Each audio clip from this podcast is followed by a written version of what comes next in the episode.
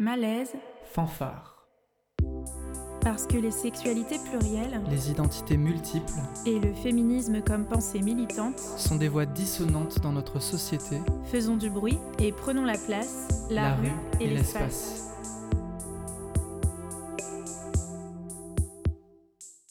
Auditorice, vous allez entendre des lectures au sujet des sexualités qui naviguent entre érotisme et pornographie. Malaise, Fanfare. Une voix chaude vous surprend et vous entraîne instantanément dans une étrange galaxie. Que diriez-vous d'un voyage au pays des animateurs et des auditeurs? Les animateurs accomplissent avec très peu de moyens un travail de titan. Ils y consacrent passionnément et bénévolement la majeure partie de leur temps libre, atteints qu'ils sont de plein fouet par le virus des ondes, le poids du micro, le choc des homos. Qui se cache derrière cette turbulence sonore, derrière ces voix insolentes et sereines, académiques ou délicieusement maladroites, juvéniles ou néandertaliennes?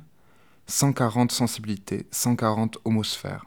Comme il était impossible de les rencontrer tous, nous vous proposons une itinérance suggestive au pays des animatrices, de fréquences gays à travers leurs émissions. Puisse ce voyage vous donner envie, à votre tour, de les rencontrer au creux douillet de la bande FM et de vous embarquer dans ce kaléidoscope rose, tourbillonnant, où se tisse chaque jour un nouvel art de vivre et de communiquer.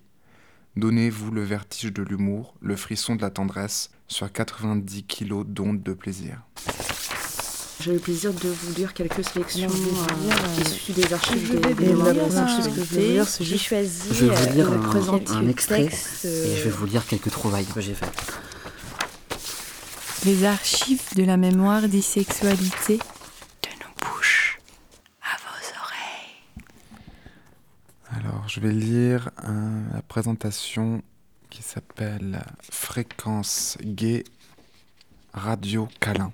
C'est un, petit article de présentation de Fréquence gay qui est une radio sur les ondes françaises. C'est un article du Guépier euh, de 1982. Le 22 juillet, Fréquence Gay obtenait à l'arraché l'autorisation d'émettre, après une manifestation de 3000 auditeurs supporters.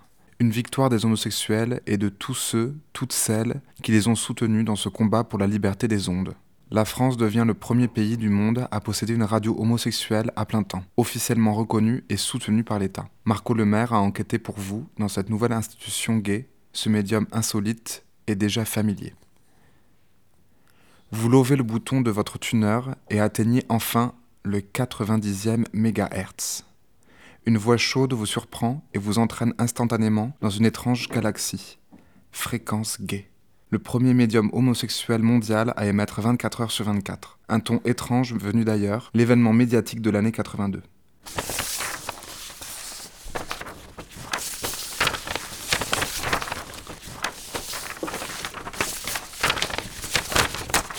Salut, moi c'est Béthule. J'ai une fascination pour la sensualité des corps et comment elle peut déclencher une curiosité enfantine en nous. Je vais vous lire un extrait des 11 000 verges. C'est un roman pornographique de Guillaume Apollinaire qui a été publié en 1907.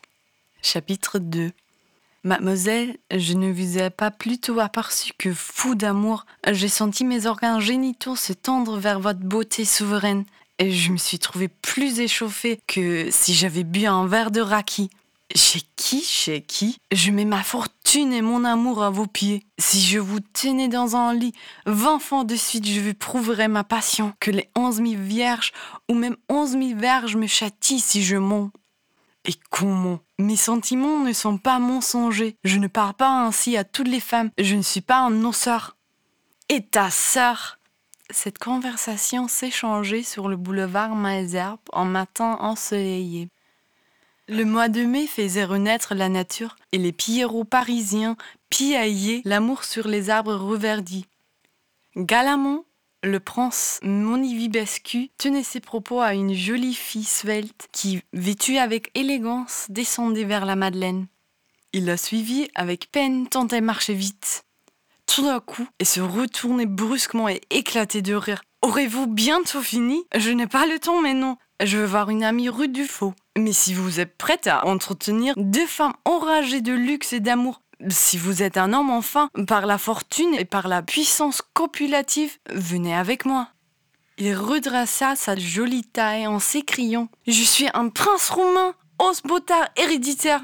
Et moi, dit-elle, je suis Cuculine Duncan, j'ai 19 ans, j'ai déjà vidé les couilles de 10 hommes exceptionnels sous le rapport amoureux et la bourse de 15 millionnaires. Et dévisant agréablement de diverses choses futiles ou troublantes, le prince et Cuculine arrivèrent rue du Faux. Ils montèrent au moyen d'un ascenseur jusqu'à un premier étage. Le prince Monivibescu, mon ami Alexine Monchetou, la présentation fut faite très gravement par Cuculine dans un boudoir luxueux décoré d'estampes japonais obscènes. Les deux amies s'embrassèrent en se passant des langues. Elles étaient grandes, toutes deux, mais sans accès. Cuculine était brune, des yeux gris pétillants de malice et un grain de beauté poilu ornait le bas de sa joue gauche. Son teint était mat, son son affluait sous la peau, ses joues et son front se ridaient facilement attestant ses préoccupations d'argent et d'amour. Alexine était blonde, de cette couleur tirant sur la cendre comme on ne le voit qu'à Paris. Sa carnation claire sembla transparent. Cette jolie fille apparaissait dans un charmant déshabillé rose, aussi délicate et aussi mutine qu'une marquise fripon de l'avant-dernier siècle. La connaissance fut bientôt nouée, et Alexine, qui avait eu un amant roumain, allait chercher sa photographie dans sa chambre à coucher. Le prince et Cuculine l'y suivirent. Toutes deux se précipitèrent sur elle et la déshabillèrent en riant. Son pied noir tomba, la laissant dans un chemise de Baptiste qui laissait voir encore charmant, grassouillé, troué des fossettes aux bons endroits. Moni et Cuculine la renversèrent sur le lit et mirent à jour ses beaux tétons roses, gros et durs, dont Moni suça les pointes. Cuculine se baissa et, relevant la chemise, découvre des cuisses rondes et grosses qui se réunissaient sous le chat blond cendré comme les cheveux. Alexine poussa des petits cris de volupté, ramenant sur le lit ses petits pieds qui laissèrent échapper des mules dont le bruit sur le sol fut sec les jambes bien écartées. Elle haussait le cul sur le léchage de son ami en crispant ses mains autour du cou de Moni. Le résultat ne fut pas long à se produire. Ses fesses se serrèrent, ses ruades dans... Comment on dit ça? Des vins De vinre. De vinre. Ok. Et ça, c'est bien. Rare C'est ruade. Non, c'est ça. Ah, se serrèrent. ok. Le résultat ne fut pas long à se produire. Ses fesses se serrèrent, ses ruades devinrent plus vifs. Elle déchargea en disant Salaud, vous m'excitez, il faut me satisfaire. Il a promis de le faire vingt fois, dit Cuculine, et elle se déshabilla. Le prince fit comme elle. Ils furent nus en même temps, et tandis qu'Alexine ne gisait pas mais sur le lit, ils purent admirer leur corps réciproquement.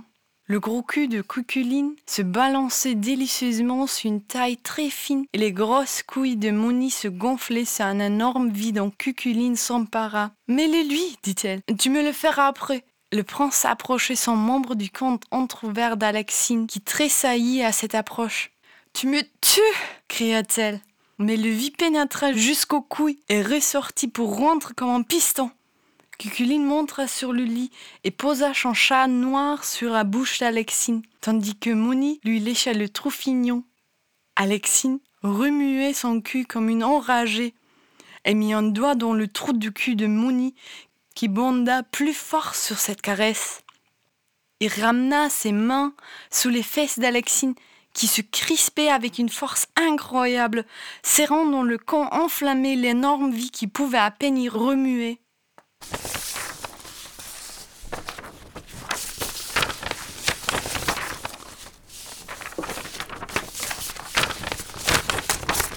Bonjour, je m'appelle Alice. C'est la quatrième ou cinquième fois que je viens en mémoire des sexualités. Et c'est toujours euh, très intense. Je vais vous lire une page d'introduction d'un livre euh, de Stéphanie Arc qui c'est sur les idées reçues des lesbiennes, qui est écrit en 2006 et qui euh, a introduit son livre par la définition du dictionnaire. En fait, elle cite pas elle-même d'où ça vient, mais on suppose que c'est la définition du dictionnaire. Donc c'est lesbienne, adjectif et nom féminin, en référence aux amours de la poétesse Sappho, fin du 7e siècle, début du 6e siècle avant Jésus-Christ. De Lesbos, île de la mer Égée, Mytilène.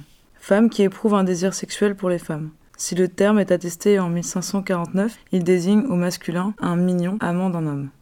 C'est au cours de la Renaissance que l'on commence à nommer les femmes qui s'aiment en France. Mais c'est le terme tribade, du grec frotter, désignant une technique sexuelle qui s'avère le plus usité, et ce jusqu'à la moitié du XIXe siècle.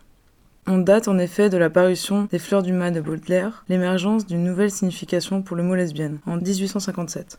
Car tandis que l'auteur appelle lesbiennes ces femmes damnées, un procès retentissant le condamne pour outrage à la morale publique. L'usage du terme se répand alors, fortement teinté d'érotisme. À la fin du XIXe siècle, le corps médical crée le nom d'homosexuel le qui fait son entrée dans le supplément du Nouveau Larousse illustré en 1902. Les lesbiennes de la belle époque préfèrent à ces termes très connotés celui de saphiste ou d'amazone.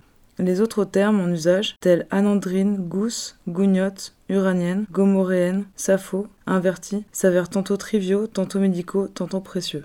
C'est dans les années 1970 que les femmes se réapproprient le mot lesbienne au sein des mouvements féministes. Le terme prend une dimension politique en s'inscrivant dans la lutte contre la hiérarchie des sexes et des sexualités. Les lesbiennes ne sont pas des femmes, écrit Monique Wittig en 1980. Cette renaissance positive accompagne l'émergence de nouveaux modes de vie homosexuels et une plus grande visibilité des gays et des lesbiennes. C'est aujourd'hui le terme le plus employé.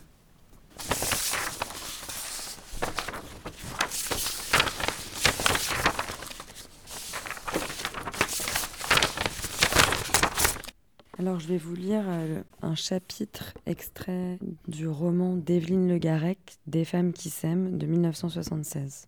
Nadia s'est mariée à 20 ans. C'était une fuite, la recherche d'un refuge, le moyen d'échapper à cette chose en elle qui l'attirait vers les femmes et à laquelle elle résistait de toutes ses forces. J'ai essayé de m'enfermer pour ne pas vivre, ne pas affronter. C'était trop lourd. Il fallait à tout prix. Je voulais être normale. Alors, le mariage, les enfants, c'était un moyen de me protéger. Mais la sexualité n'était pas quelque chose que j'avais envisagé. Je m'étais mariée sans me rendre compte de ce que ça allait signifier. Et j'ai découvert avec stupeur qu'il fallait faire l'amour souvent. J'ai paniqué. Avant, il me foutait la paix. J'avais des tas d'excuses, en particulier une tentative de viol dont j'avais été victime. Mais une fois qu'il a été le mari, il m'a expliqué que j'avais des devoirs à remplir et que je devais les faire consciencieusement. J'ai pleuré. Je me suis dit, c'est fou. En même temps, Nadia continuait à être attirée par les femmes. Une semaine après son mariage, elle allait trois fois par jour acheter des légumes frais, parce qu'elle trouvait jolie la caissière du magasin. Cela a duré dix ans. Trois enfants sont nés. Mais la chose était toujours en elle. D'abord enfouie au plus profond, puis émergeant peu à peu à la surface. Son premier enfant, Sylvie, Nadia l'a fait pour compenser le ratage de son mariage. C'était pour moi, pas pour me rapprocher du père, pour avoir quelqu'un à moi, à aimer différemment. Je n'avais pas eu de vraie famille, j'avais besoin de m'entourer. Le second, André, c'était pour me guérir. Se guérir de l'homosexualité, qui entre-temps avait franchi les barrages du refoulement et s'était réalisé dans une liaison avec une femme. Une histoire triste. Cette femme était mariée aussi, mère d'un enfant. Elle se sentait coupable, sans avoir toutefois la force de rompre ses attaches familiales, et finit par se suicider. À Nadia, qui n'entretenait plus alors avec elle que des liens d'amitié, et qui l'avait faite marraine d'André, elle dit, quelques jours avant de mourir Personne ne m'obligera à vivre ce que je ne peux pas vivre. Cela se passait il n'y a pas si longtemps, moins de dix ans. Pendant une période, Nadia a donné toutes les apparences de la bisexualité, menant de pair sa vie conjugale et des aventures épisodiques, toujours avec des femmes mariées. Son mari fermait les yeux, tant qu'il était sûr de garder à la maison une femme pour le ménage et les enfants, une hôtesse pour recevoir ses amis. Confortable pour lui, la situation devenait invivable pour Nadia, malgré la naissance d'un troisième enfant. Le 2 juin 79, dans une boîte, elle rencontre Annie, alors âgée de 20 ans. C'est la première personne à qui j'ai dit je suis homosexuelle. Elle me l'avait demandé parce qu'elle pensait que je ne l'étais pas. Elle me trouvait trop féminine. Nadia rentre chez son mari, ne sachant d'Annie que son prénom et qu'elle travaillait dans une agence d'intérim de Nantes. De ces agences, il y en avait 80 dans l'annuaire. Dès le lendemain, Nadia commence à téléphoner méthodiquement. Elle a inventé une histoire. Une femme qui l'a prise en autostop, qui a oublié son sac dans sa voiture et qui se prénomme Annie. Elle fait 20 agences avant de tomber sur la bonne. Le 31 juin, nous habitions ensemble.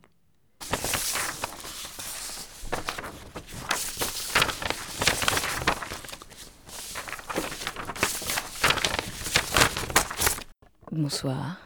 Je m'appelle Marine, a.k.a. Roya, connue sous les ondes de Radio Grenouille 88.8. J'ai choisi plus ou moins un fait divers de 98 qui survient après des rixes qu'il y a eu euh, pendant la marche des libertés de 97. Et en gros, ça, montre qu'il y a des tensions entre différents groupes, lesbiens, gays, etc.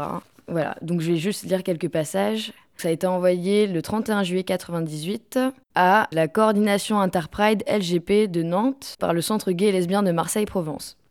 Chers et chers amis IES, l'appellation Lesbian and Gay Pride a fait l'objet d'un dépôt pour éviter que son utilisation ne soit faite à des fins contraires aux intérêts des gays et des lesbiennes. Vous êtes, en France, les dépositaires de ce patrimoine et, en tant que tel, responsables de l'usage qu'il en est fait. C'est à ce titre que nous avons décidé de vous interpeller sur les comportements, agissements et écrits de l'association LGP Marseille et des conséquences que cela aura eu sur la marche de cette année. Nous ne vous rappellerons pas les incidents survenus l'an passé, avant et pendant la marche du 7 juin, agression physique sur des femmes, obligation de retirer du défilé une banderole qui déplaisait aux organisateurs, menaces verbales et insultes en réunion publique de la part d'un des membres de la LGP Marseille envers le président Baudan du CGL Marseille-Provence. Cette année, de tels incidents n'ont pu avoir lieu, non par l'existence d'un réel souci des organisateurs d'obtenir un consensus général, mais plutôt par l'absence des personnes et organisations concernées par de tels actes. Absence qui s'est manifestée lors des réunions publiques et qui s'est concrétisée lors de la marche du 11 juillet. Ce ne fut pas faute d'avoir essayé de parvenir à une entente minimale. En ce sens, des contacts avaient été pris et des accords conclus. Parmi ceux-ci étaient prévus les rencontres avec les autorités publiques à propos de la date et du parcours, qui devaient se faire d'un commun accord avec notre présence. L'association LGP Marseille n'a pas respecté ses engagements et nous mit devant le fait accompli d'un report de date et d'un parcours modifié. Petite ellipse dans le texte. L'apparente réussite médiatique de la LGP Marseille du 11 juillet ne doit en aucune façon servir d'alibi à ceux qui prétendent organiser un événement qui, de par sa nature même, se doit de concerner tous les gays et toutes les lesbiennes. Doit-on vous rappeler les alinéas 3 et 4 de la charte éthique des LGP qui stipule que les associations organisatrices s'engagent à favoriser la lutte contre les discriminations et exclusions, notamment pour différences, trois petits points sexuels, trois petits points. Favoriser dans nos instances et organisations une représentation équitable des femmes et des hommes, des lesbiennes et des gays. Tac tac tac, euh, ellipse. Pour toutes ces raisons, nous vous demandons de retirer la dénomination Lesbian and Gay Pride à l'association qui organise cet événement, de façon à ce que puisse se mettre en place une structure réellement capable de réunir toutes les femmes et tous les hommes animés et ES de la volonté de travailler ensemble dans la mixité pour la réussite de cette manifestation dans le respect de la dignité de toutes et de tous. Et ainsi, nous pourrons être pleinement fiers et fiers d'être homosexuel. Euh, bah, pluriel. Signé par Michel Zenou, coprésidente et Patrick Favé. Ensuite, euh, ça c'est euh, un lexique. Alors j'ai pas exactement trouvé la source, mais c'est un lexique qui date de l'Europride de Paris 97. Je pense que ça devait être dans un, un zine ou petit journal qui était distribué. C'est des définitions un peu rigolotes. Donc Marseillais, entre parenthèses, fier d'être. Slogan inscrit en lettres bleues sur divers articles textiles, écharpes, t-shirts, caleçons, chaussettes ou gadgets, porte-clés, briquets, de qualité variable et d'un prix souvent exorbitant. Sous forme de calicot arboré par des personnages bruyants et agités et associés le plus souvent à de fortes effluves de pastaga. Pas de véritable signification, à rapprocher du slogan fier d'être gay, revendiqué cette fois-ci par une minorité de la population lors de la marche homosexuelle. Il n'existe aucune contre-indication connue à être à la fois fier d'être marseillais et fier d'être gay.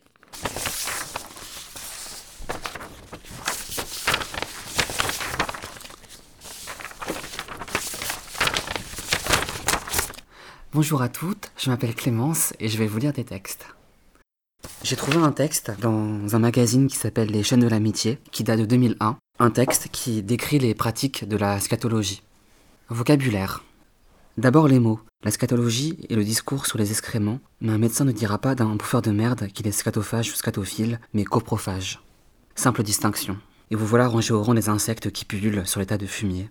De manière générale, dans le milieu gay, un scat, c'est un mec qui peut tirer un plaisir sexuel d'un jeu impliquant la merde, que ce soit la sienne ou celle d'un autre. Un mec qui ne sera pas gêné de baiser un cul plein, mais qui n'attachera pas d'importance à la merde, n'est pas un scat, même s'il se fait nettoyer la bite après. Pour être scat, il faut vraiment tirer un plaisir de la présence de la merde. Chez les scats, on peut facilement séparer les mecs dans des groupes différents mais qui se recoupent. Il y a ceux chez qui le scat remonte à la petite enfance, désir refoulé, jeu ininterrompu qui a pris une connotation sexuelle à la puberté, et ceux qui ont découvert le scat au cours de leur jeu sexuel et qui ont aimé et persévéré.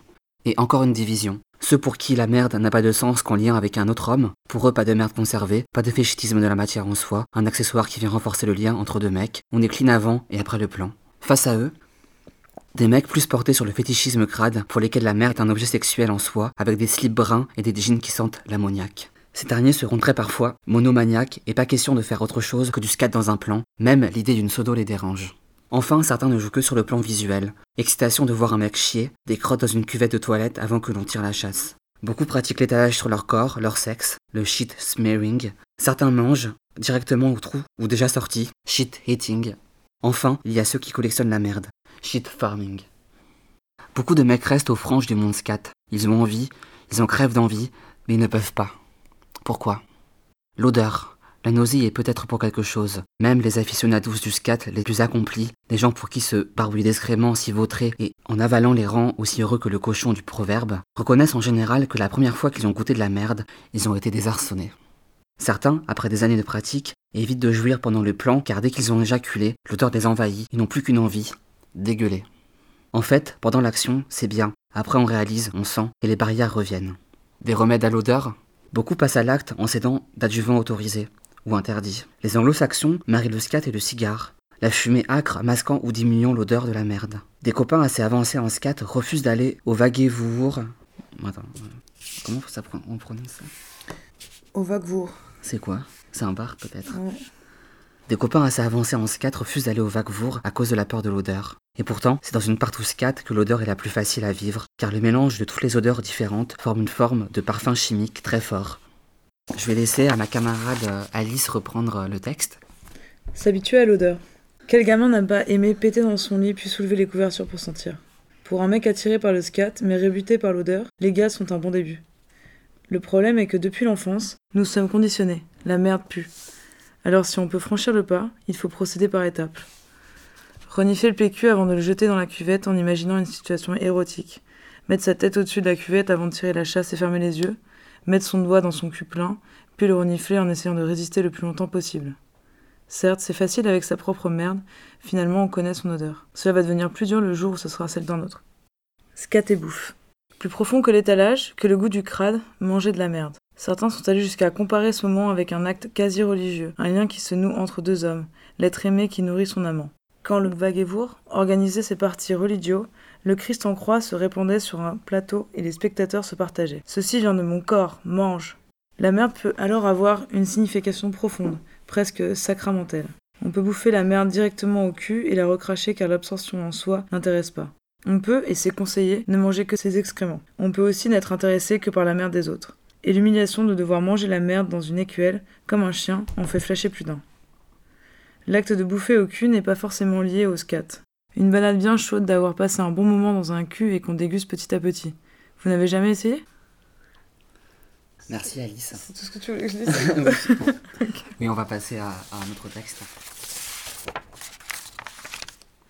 J'ai ouvert un carton qui s'appelle 1997 et j'ai découvert dans ce carton différents documents en lien avec la vie associative LGBT à Marseille. Et je vais vous lire quelques trouvailles que j'ai faites.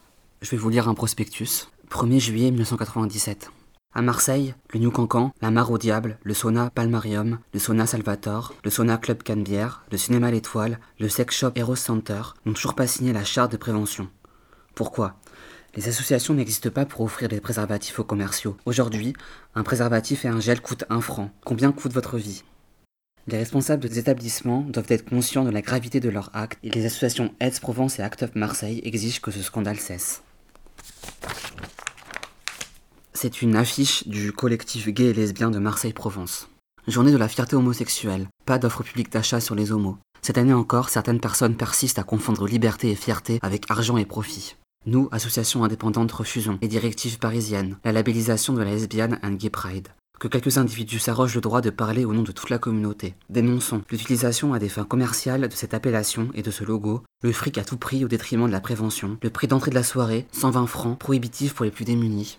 Après la marche, après le pique-nique des filles, si vous voulez participer à une agréable soirée non commerciale, mais conviviale et associative au prix de 70 francs, avec une boisson gratuite, 50 francs pour étudiants chômeurs, etc., le collectif gay et lesbien Marseille-Provence propose son bal avec le soutien d'Act Up Marseille, des Big Goodies et du CEL au salon de la Réal, 25 rue Fort Notre-Dame, 13001 Marseille, à partir de 22h et jusqu'à 4h.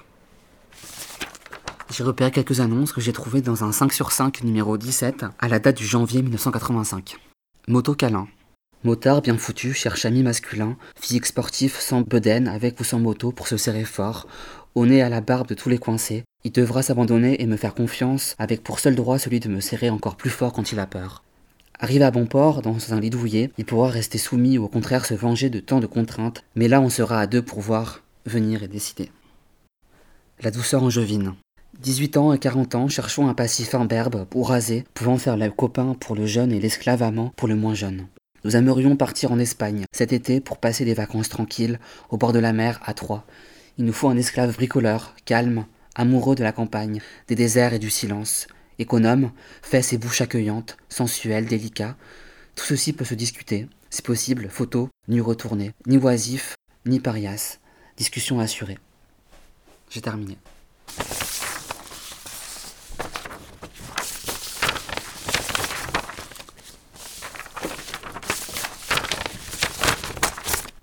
Bonjour, moi c'est Nikita. J'ai le plaisir de vous lire quelques sélections euh, issues des archives des, mémoires de la sexualité. C'est un endroit que je fréquente depuis quelques mois, mais je m'occupe surtout en fait de la partie jardin euh, avec Clémence. Donc là, c'est un peu la première fois où je passe un peu de temps aux archives, voir un peu la diversité des documents qu'il y a. Et euh, là, c'est euh, dans les archives plutôt euh, du côté des ouvrages. C'est un ouvrage traduit du docteur Richard Kraft Ebing, qui est un psychiatre du fin du 19e siècle, qui est un ancien prof de psychiatrie à l'université de Vienne. Et euh, l'ouvrage s'intitule Psychopathia sexualis, études médico-légales à l'usage des médecins et des juristes. Voilà, j'ai relevé euh, une observation du docteur qui a relevé méticuleusement un, témoignage d'un de ses patients. C'est au chapitre Alcool et homosexualité. Observation 268. Je suis employé et autant que je sache exempte de tard héréditaire. Mon frère est mort d'une maladie aiguë. Ma mère vit encore, elle est assez nerveuse. Une de mes sœurs est fort religieuse depuis quelques années. Je suis moi-même assez grand et je fais dans ma façon de m'exprimer, dans ma démarche et dans mon maintien, une impression absolument virile. Comme maladie, je n'ai eu que la rougeole, mais à partir de l'âge de 13 ans, j'ai souffert de maux de tête nerveux. Ma vie sexuelle a débuté à 13 ans. À cet âge, j'ai fait la connaissance d'un garçon un peu plus âgé que moi. À l'âge de 14 ans, j'ai eu ma première éjaculation entraîné à l'onanisme par deux camarades plus âgés, je m'adonnais à ce vice soit avec d'autres, soit seul, mais dans ce dernier cas toujours en pensant à des personnes du sexe féminin. Ma libido sexuelle était très grande, et elle est encore aujourd'hui. Il se produisit alors un événement qui amena chez moi un bouleversement. Un soir, j'accompagnais chez lui un ami, et légèrement émoustillé, je lui touchai les parties génitales. Il ne se défendit que faiblement. Alors je montai dans sa chambre et nous nous masturbâmes. Cette masturbation mutuelle se répéta ensuite assez souvent. Nous en vîmes ensuite à l'imitio pénis inos, suivi d'éjaculation. Ce qu'il y a de bizarre, c'est que je n'éprouvais pas le moindre amour pour ce jeune homme. Par contre, j'étais passionnément épris d'un autre de mes amis, mais à côté de lui, je ne ressentais jamais la moindre excitation sexuelle, et jamais non plus je ne l'ai mis en pensée dans mes actes sexuels. Mes visites à la maison publique, où j'étais fort bien vue, devinrent plus rares. Je trouvais un remplaçant dans mon ami et j'en éprouvais plus le besoin de commerce sexuel avec des femmes. Depuis le commencement de ces relations avec mon ami, je m'adonnais davantage à la masturbation. Naturellement, les pensées évoquant des personnes féminines passaient de plus en plus à l'arrière-plan. Je pensais à des jeunes gens beaux et robustes et pourvus de membres aussi gros que possible. Je préférais les jeunes gars de 16 à 25 ans, sans barbe, mais il fallait qu'ils fussent beaux et propres. J'étais surtout excitée par les jeunes ouvriers en pantalon de drap, dit de Manchester, velours, ou de drap, dit cuir anglais, surtout par des maçons. Les personnes de la même situation sociale que moi ne m'excitaient pour ainsi dire pas. Par contre, à la vue d'un solide gars du peuple, j'éprouve une excitation sexuelle bien nette. Leur ouvrir le pantalon, en sortir le pénis, embrasser ces jeunes gens est pour moi le charme suprême. Jamais je n'ai essayé d'abuser d'un jeune ouvrier ou autre pour la satisfaction de mes vilains désirs. Je ne le ferai jamais du reste, mais j'en ressens très souvent l'envie. Je me suis cent fois démontré à moi-même que pour pouvoir revenir aux sensations sexuelles absolument normales, il me fallait avant tout dominer ma passion presque insurmontable pour le funeste onanisme, cet égarement si contraire à mes sentiments d'esthétique. Je me suis mille fois promis de lutter de toute la force de ma volonté contre cette passion. Jusqu'à maintenant, je n'y ai pas réussi. Quand l'instant sexuel s'agitait en moi avec une violence particulière, j'ai préféré la masturbation à la recherche de la satisfaction par la voie naturelle, parce que je sentais que j'en éprouvais une plus grande jouissance. Et pourtant, l'expérience m'a montré qu'avec les jeunes filles, j'étais toujours puissant, sans aucun effort et sans le recours d'imagination de parties sexuelles masculines, à l'exception d'un seul cas où il ne me fut pas possible d'arriver à l'éjaculation parce que la femme en question, c'était dans une maison publique, était dépourvue de tout charme. Je ne peux pas me défaire de cette idée et de ce grave reproche à moi-même que cette sensibilité sexuelle anormale, qui atteint chez moi un certain degré, est une conséquence de la masturbation exagérée et que je ressens à peine en moi la force de renoncer complètement à ce vice par ma propre volonté. En raison des relations sexuelles mentionnées dans ma lettre avec un camarade d'études et un ami d'école de longues années, relations qui toutefois ne prirent naissance que pendant nos études à l'université, l'instinct de la satisfaction anormale de la libido est devenu chez moi beaucoup plus puissant. Permettez-moi de vous rapporter un incident qui m'a créé beaucoup d'ennuis pendant de longs mois. Certains étaient, je fis la connaissance d'un camarade de six ans plus jeune que moi. Bientôt, je m'intéressai vivement à ce jeune homme, bien proportionné, élancé, respirant la santé. Au bout de quelques semaines de relation, cet intérêt devint un sentiment d'amitié très profond, puis de l'amour passionné qui dégénère en une jalousie torturante. Je m'aperçus bientôt que des élans sexuels violents s'éveillaient en moi. Aussi, je me promets fermement de me maîtriser en présence de ce jeune homme, abstraction faite des autres, car je l'avais en grande estime en raison de son excellent caractère. Mais une nuit, après avoir copieusement sacrifié à Cambrinus, nous nous trouvions chez moi devant une bouteille de vin et buvions à notre bonne amitié, sincère et durable, et je ressentis le besoin irrésistible de le presser sur mon cœur, etc. Le lendemain, en le rencontrant, j'eus tellement honte que je n'osais pas le regarder en face. J'eus le plus amer repentir de ma conduite et me fis les plus violents reproches d'avoir ainsi souillé cette amitié qui devait être restée pure et noble. Pour montrer à ce jeune homme que je n'avais pas eu un moment d'égarement, j'insistai auprès de lui à la fin du semestre scolaire pour qu'il m'accompagnât en voyage. Après quelques réticences dont les raisons n'étaient pour moi que trop plausibles, il accepta. Plusieurs nuits, nous couchâmes dans la même chambre, sans la moindre tentative de ma part de renouveler mon acte. Je voulais m'expliquer avec lui au sujet de l'incident de la nuit en question, mais je n'y parvenais pas. Le semestre suivant, nous fûmes séparés et je ne pus avoir assez d'empire sur moi pour lui écrire au sujet de l'affaire qui m'intéressait. En mars, je lui rendis visite à N et je ne pus encore m'expliquer. Et pourtant, j'éprouvais l'impérieux besoin d'éclaircir ce point sombre par une explication franche. En octobre de la même année, j'allai de nouveau à N, et cette fois je trouvai le courage de m'expliquer en toute sincérité. Je lui fis des excuses qu'il accepta. Je lui ai demandé même pourquoi, au moment de l'incident, il ne m'avait pas énergiquement résisté, et me répondit que, d'une part, il n'avait pas voulu, par amabilité, s'opposer à ma volonté, et que, d'autre part, il était assez émoustillé et se trouvait par suite dans une sorte d'apathie. Je lui expliquai mon état, et je lui exprimai mon ferme espoir de réussir par ma propre force, à maîtriser mes instincts anormaux de façon complète et durable. Depuis cette explication, les relations entre cet ami et moi sont aussi satisfaisantes et aussi heureuses que possible. Les sentiments d'amitié sont des deux côtés intimes, francs et, espérons-le, durables. Si je devais ne pas constater une amélioration de mon état anormal, je me déciderais à me soumettre sans restriction à votre traitement, d'autant plus que, après avoir exactement étudié votre ouvrage, je ne peux me mettre dans la catégorie des malades dits uranistes, et que j'ai plutôt la ferme persuasion, ou au moins l'espoir, qu'avec une volonté ferme, aidée et accompagnée d'un traitement adéquat, je pourrais parvenir à être un homme à sexualité normale.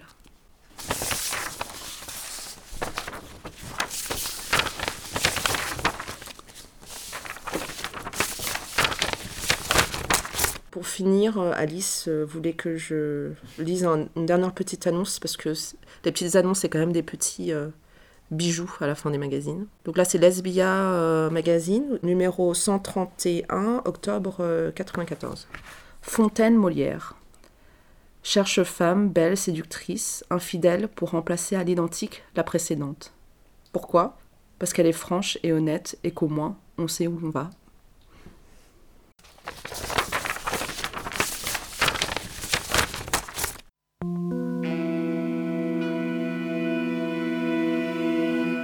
Malaise. Fanfare.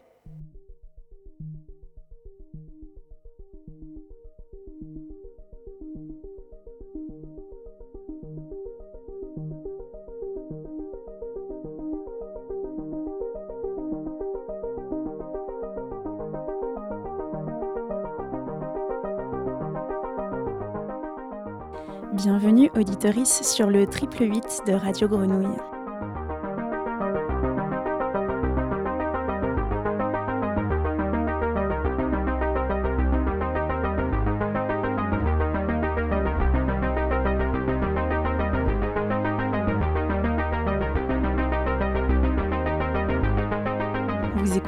Fanfare, l'émission qui donne la parole aux actrices féministes, queer et LGBTQI, du secteur culturel marseillais.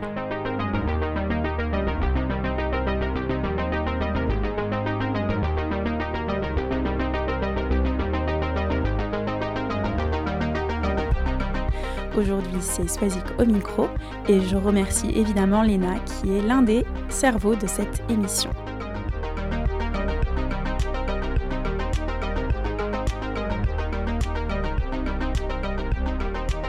À l'instant, vous venez d'écouter Les Archives à la bouche, une pièce sonore qui a été créée par l'association Mémoire des sexualités.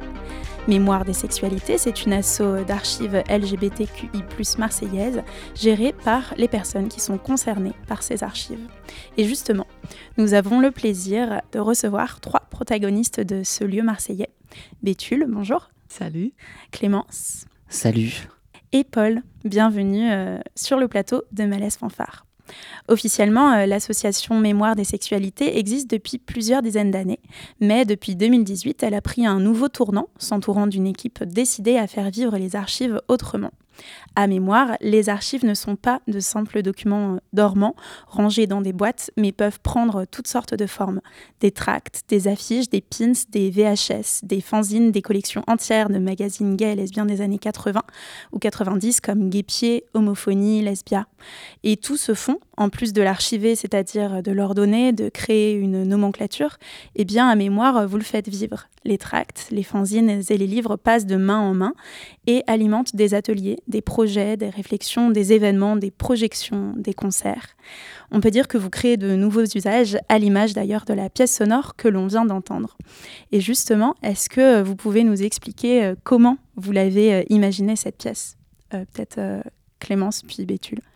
Alors initialement, on a créé un, un événement avec ma camarade de jardinage Nakita un événement qu'on a intitulé Les archives à la bouche.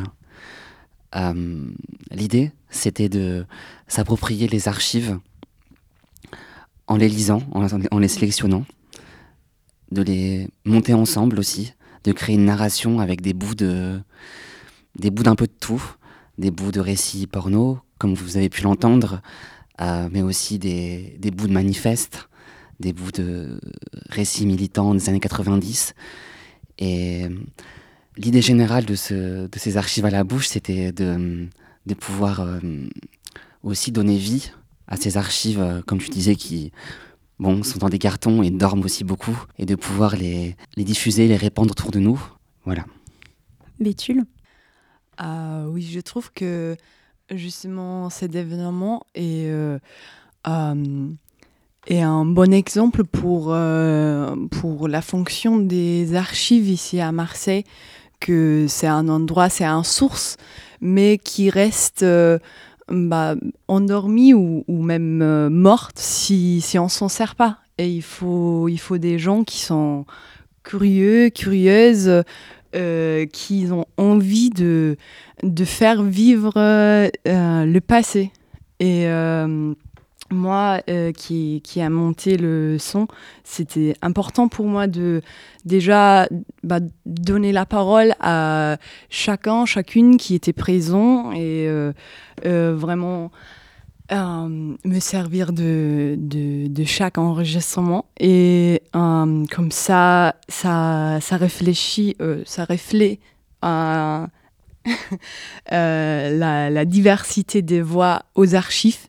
Et avec ça aussi, ça, ça m'était important de de montrer, montrer aussi la diversité de ressources euh, qui avait euh, un petit peu de choses rigolotes euh, qui montrent que la sexualité c'est pas toujours en chambre de, de, guerre de lutte qu'il faut toujours se battre mais c'est aussi bah, effectivement un, un, un, de plaisir justement à la base.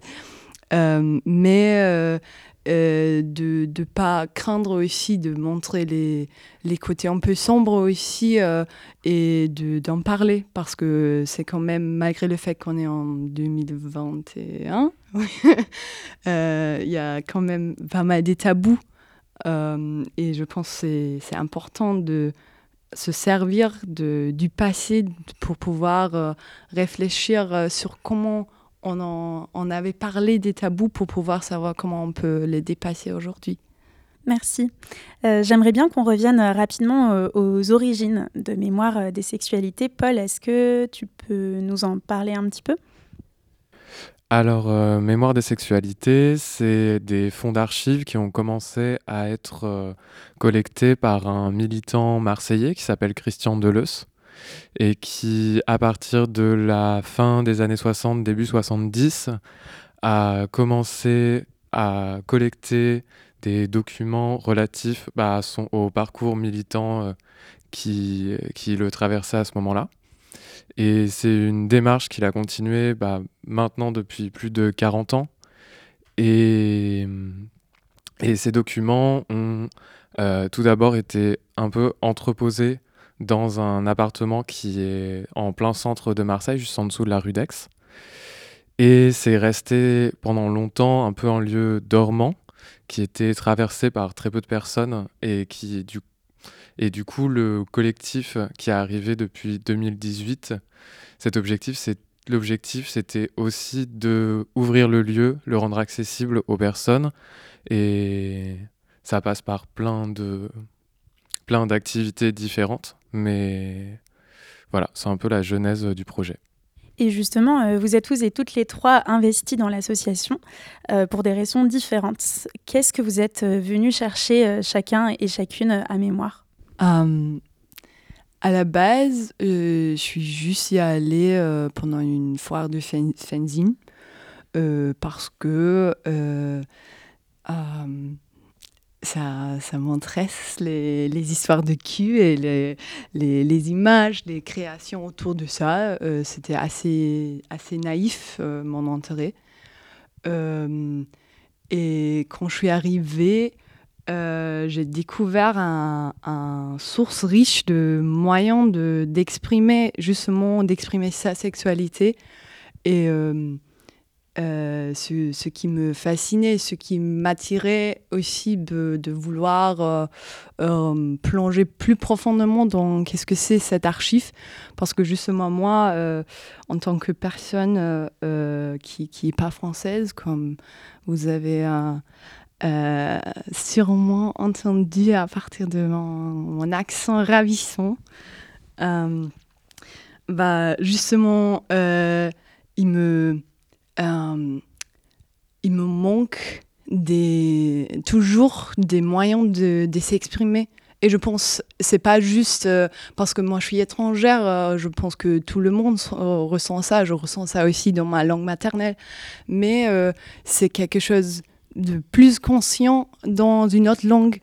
Et du coup, je prends ça aussi comme possibilité de faire un sorte de d'études, mais aussi un sorte d'études ludiques qui euh, les archives me permettent. Et du coup, euh, euh, je, je, fouille dans les archives pour justement trouver des différentes façons de, de s'exprimer authentiquement.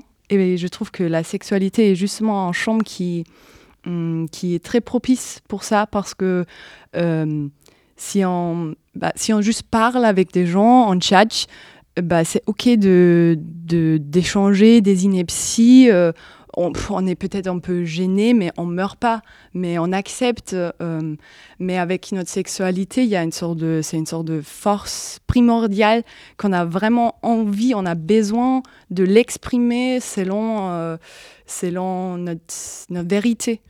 Et du coup, on se donne plus du mal peut-être parce que, parce que ça fait mal sinon si on n'arrive pas à l'exprimer. Et c'est ça un peu, c'est ce que je, je, cherche aux archives. Merci. Euh, et toi, Paul?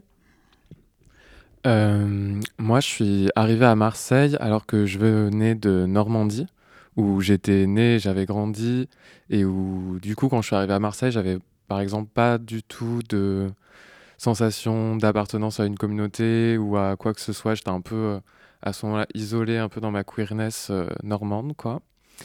Et je pense que bah, ce que je suis venu chercher à mémoire, c'était à la fois des, à la fois bah, des discours, des récits, des expériences de vie auxquelles je pouvais éventuellement m'identifier ou en tout cas, j'arrivais hyper curieuse de, de tout ça. Et je pense que j'avais aussi besoin de me comprendre politiquement et de me construire aussi un militantisme euh, à ce moment-là et de, ouais, de, de, me, de me comprendre. Et, et après, j'ai. Et après, je pense qu'en de toute façon, on se rend compte que les fonds sont extrêmement riches et que, et que ça n'a pas de fin, cette, cet apprentissage des archives. Et au final, moi, ce qui, ce qui m'intéresse maintenant, c'est autant ce que je peux en retirer que la manière de les rendre accessibles et de d'en faire un outil de lutte, de militantisme et un outil pour créer du lien communautaire aussi. Merci.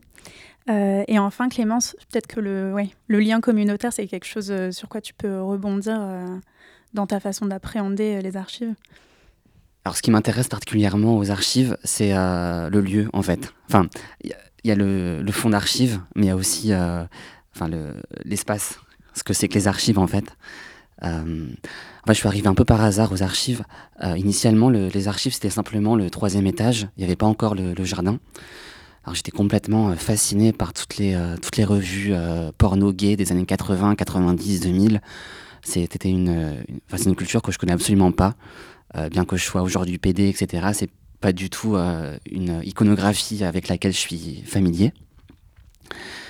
Donc euh, mes premiers mois, ma première année aux archives, c'était venir aux archives pour éplucher tous les guépiers, les samouraïs, les honcho et compagnie, pour je sais pas trop pourquoi en fait, mais peut-être pour essayer de, creuser un peu de pourquoi est-ce que je suis PD aujourd'hui, qu'est-ce que ça veut dire et c'est quoi un peu mes entre guillemets mes ancêtres. Euh, avec tous les articles aussi sur le sida, le VIH, sur, les, sur, des, sur des, une culture que je connais pas tant que ça finalement. Euh, je suis né en 93, euh, je suis né au cœur des années sida, mais j'étais trop jeune encore pour le, pour le conscientiser. Donc ça c'est ma première, ma première approche aux archives, et progressivement on est descendu vers le bas, vers le jardin. Et là ça ça a vraiment commencé à, cristalliser quelque chose, cet espace. Euh, faut savoir que le jardin, euh, initialement, c'était rien du tout. C'était un, un, grand espace euh, enseveli par un grand, un grand figuier qui jetait de l'ombre partout. rien ne poussait, il y avait juste des, des, des, vieux matelas et des vieux vêtements sur, qui pendaient aux arbres. Enfin, vraiment, c'était pas très accueillant. Et à mesure des mois, on s'est approprié ce, ce, ce, jardin pour en faire un, un espèce de petit jardin clos, un jardin un peu comme dans les vieux monastères, un, jardin euh, un peu protégé du monde extérieur avec ses... Parce qu'il faut savoir qu'il y a des grands murs de plusieurs mètres qui clôt le, jardin. Du coup, il y a un côté très euh, utopie. Euh, c'est un peu un jardin qui flotte entre dans la ville. On ne sait pas si c'est un, jardin réel ou imaginaire. Est-ce que c'est un jardin qui est le fruit de nos désirs trans, pédéguines ou pas? Peut-être un peu de ça en fait. Et, et aujourd'hui, le jardin commence vraiment à être, être très très beau. Euh, on, a, planté une grande variété de sauges. Il y a du ricin, il y a un plant de kiwi, il y a, cinq grenadiers. Donc on est presque dans un petit jardin d'Éden, version PD. Et euh, ce jardin est très important parce qu'il est. Euh, C'est un endroit où on organise beaucoup d'événements, on organise des lectures, on organise des projections, et c'est un espace aussi de rencontre. C'est-à-dire que les, les archives, c'est aussi un espace de rencontre parallèle aux espaces de rencontre qu'on a l'habitude d'avoir dans les milieux queer, c'est-à-dire que c'est pas un espace de fête, c'est pas un espace forcément où on prend de la drogue et on, boit de l'alcool et on fait la fête. Ça peut, être, ça peut l'être aussi, mais c'est pas exclusivement le cas. Et en ce sens, c'est un lieu où on a des conversations et des rencontres particulières. Il y a une saveur particulière dans les rencontres qu'on fait. Euh, ça, c'est très important. Et euh, dernière chose, euh, ce qui m'intéresse particulièrement aux archives, c'est euh, la- l'aspect transgénérationnel. Euh, C'est-à-dire que on croise des vieilles gouines, des vieux PD, et on peut, on peut discuter aussi de, de sujets avec ces personnes-là. Et enfin, je trouve ça hyper émouvant de pouvoir le faire parce que dans mes milieux, euh, dans les milieux militants marseillais, bah, je croise peu de personnes en fait de, enfin, de, vieux PD ou de, de- de vieilles personnes militantes. Et c'est, ça, c'est hyper important, je trouve, dans ce lieu. Ouais, donc il y a, quelque chose peut-être de l'ordre de la transmission et peut-être qu'on peut aussi parler de, la mémoire des luttes parce qu'il me semble que c'est toi, Clémence, qui me disais, euh, des fois j'ouvre les fanzines euh, ou les magazines et je me rends compte que les, les, actions qu'on mène aujourd'hui, on les menait déjà il y a euh, 20 ou 30 ans et on on n'a rien inventé et ce serait intéressant des fois de se tourner un peu plus vers euh, notre passé. Bah, C'est-à-dire que tous les dramas qu'on connaît aujourd'hui, euh, ici ou là, euh, dans les milieux queer, en fait, ça a été déjà vécu un milliard de fois euh, les- dans les années 80, 90 et même avant, et que c'est pas du tout nouveau, et que nos, comment dire, je pense que on, gagnerait à, plus se, plonger dans, les archives pour, pour, pour évoluer politiquement et, prendre un peu de recul sur nos façons de militer aujourd'hui. Moi, je peux donner un exemple, mais j'ai ouvert un carton euh, qui s'appelle 1997, où euh, donc ça se retrace notamment sur, le mouvement gay et lesbien, et on voit, euh, enfin, il y, a- des mails, des récits de mails et d'articles, etc., qui, qui, font part de, de, de, de- mésententes entre les, les, gays et les lesbiennes, comme on les appelait avant. et bah, on n'a pas beaucoup évolué par rapport à ça, par exemple, et c'est hyper intéressant. Mémoire, c'est euh, un centre euh, qui n'est pas institutionnel. C'est un endroit euh, géré par les personnes qui sont concernées par les archives, même si je, précise que c'est un lieu qui est aussi ouvert à, tout, le monde. On peut, venir y faire un tour, peu importe qui on est. Paul, pourquoi est-ce que c'est important pour vous que ces archives soient gérées par votre communauté? Hmm. Bah, j'ai l'impression que quand on parle des objets d'archives, souvent, on... en fait, c'est un objet qui peut intimider et aussi qui peut paraître pas très accessible. Et en fait, j'ai l'impression que c'est ce qui se passe la plupart du temps dans les trajectoires des objets d'archives, c'est qu'elles sont souvent destinées à rejoindre des institutions, que ce soit des centres d'archives ou des musées, et que du coup, dans ces espaces-là, les conditions d'accès à ces documents vont être hyper restreintes, hyper réglementées, et où du coup, tous les, bah, tous ces objets qui représentent une mémoire aussi, euh, elles deviennent un peu contrôlées par les institutions, ce qui fait que ce qui est intéressant dans une gestion communautaire, bah, c'est que déjà ça permet de collecter plus facilement des, des archives. Là où les, les personnes qui travaillent dans les réseaux institutionnels font pas forcément partie des communautés et donc n'ont pas forcément les connexions pour euh, récupérer des documents ou voient pas la pertinence de récupérer certains documents. Euh, et après, même dans l'organisation des archives entre elles, euh, un centre communautaire, ça permet de créer des outils et de s'approprier des manières de travailler qui seraient hyper réglementées dans des centres d'archives institutionnels. Du coup, ça nous permet de travailler avec plus de liberté et en correspondance avec nos envies aussi, qui ne sont pas les mêmes que, euh, que, les, que les intérêts de la méthodologie hyper académique.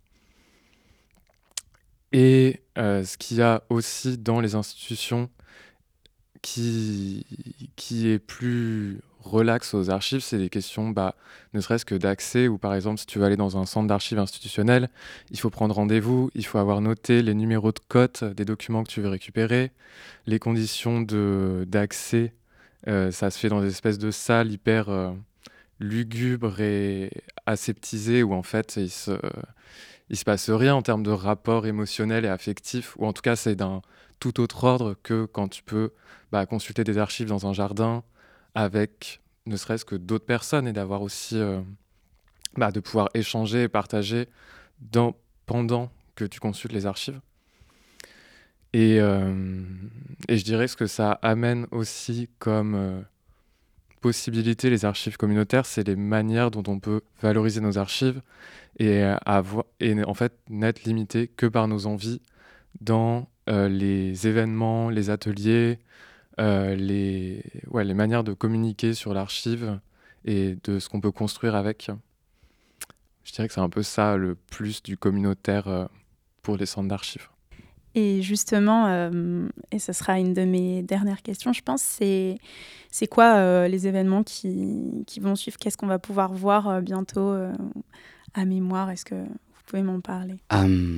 Oui, on organise un, un, événement le 17 juillet. On l'a pas encore tout à fait finalisé. on, vous en dira plus bientôt. c'est un, un, événement autour du VIH la façon dont, le VIH euh, fait partie de nos vies, euh, selon euh, nos âges aussi. Donc l'idée, c'est d'inviter plusieurs,